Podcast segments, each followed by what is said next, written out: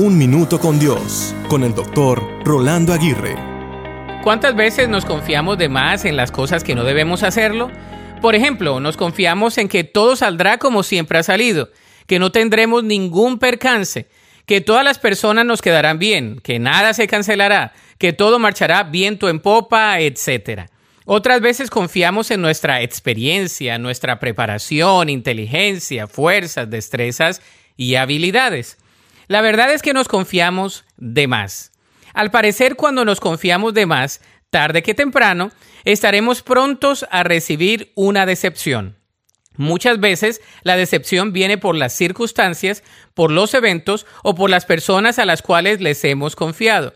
En numerables ocasiones, la decepción viene por nosotros mismos, lo cual suele ser más frustrante. Sin embargo, hay una persona a la cual siempre le podremos confiar de más. Esa persona es nuestro Señor Jesucristo, quien murió, pero también resucitó para que nosotros pudiésemos tener una vida en plenitud.